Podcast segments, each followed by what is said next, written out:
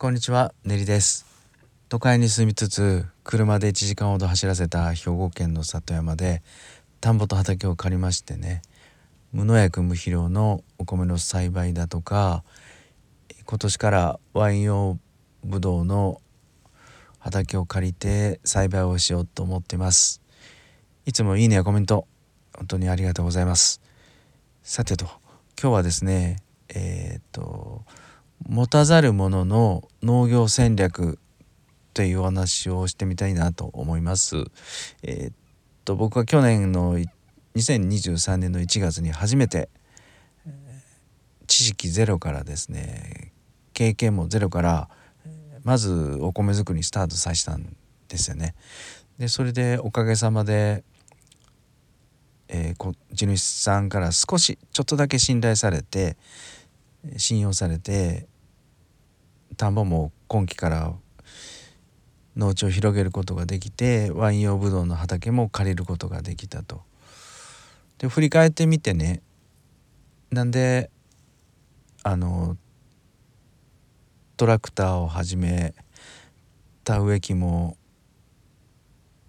まあ重機なんかもちろんのこと何も持ってないかった僕がですね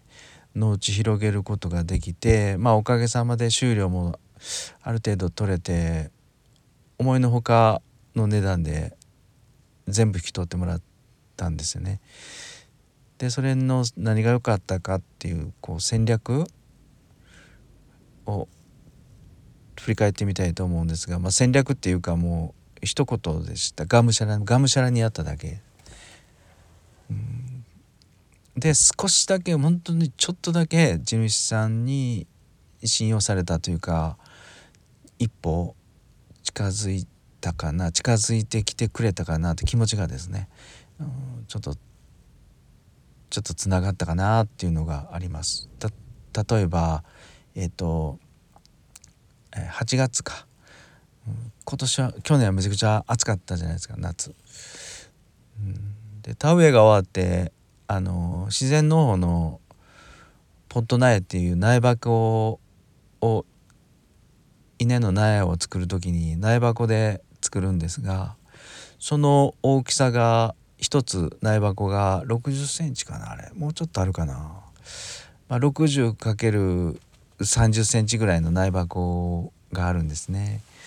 で田植えが終わるとその苗箱が空っぽになりますと。でもまああの土はたくさんあのいろんなものがついてるのでそれ洗わないといけないんですよね。でそれをあの地主さん含め僕そして何人かの苗箱を合計1,600枚今回はあったんですね。で地主さんはポロッと漏らしてたのがもうそれを洗うのが1年で一番しんどいって言ってたんで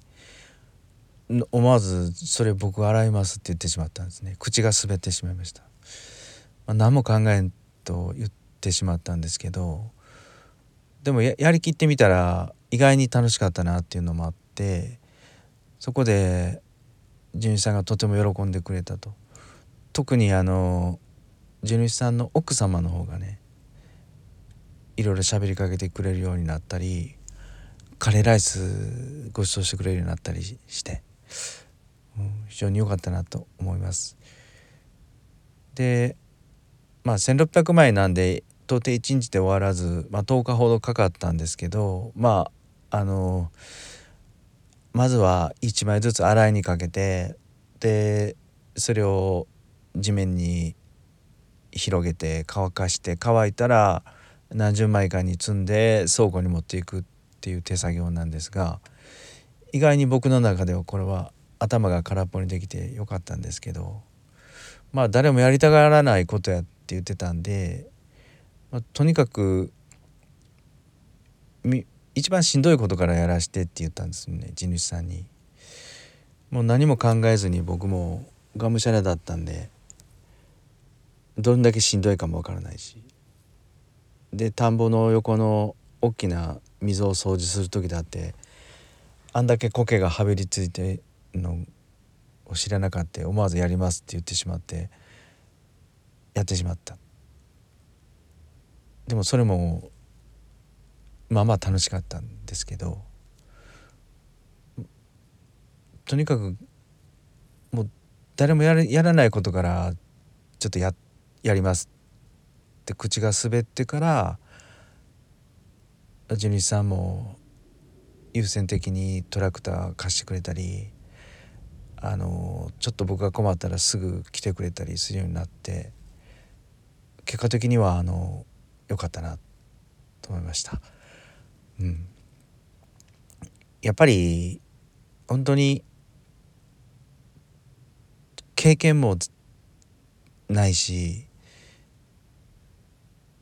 で普通で考えたら米作りなんか全くできるわけないやろっていう何も持ってない重機持ってない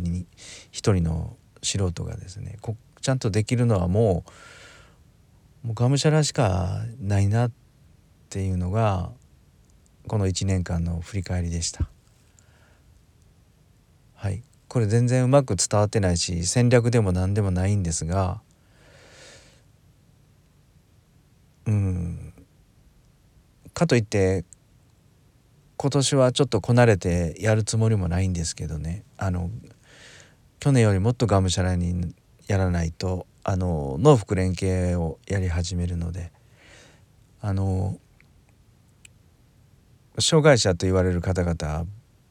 僕よりもっとがむしゃらなんでまあまあ負けてられないなっていうのでねもっともっと体を動かして頭を使ってうん。がむしゃらにやらないといけないなって思ってます。それでなんかなんか楽しい世界が作れたらいいなと思ってはいるんですけど。さてどうなるでしょうかっていうところなんですが。まあこうやって日々あの2拠点の米作りと、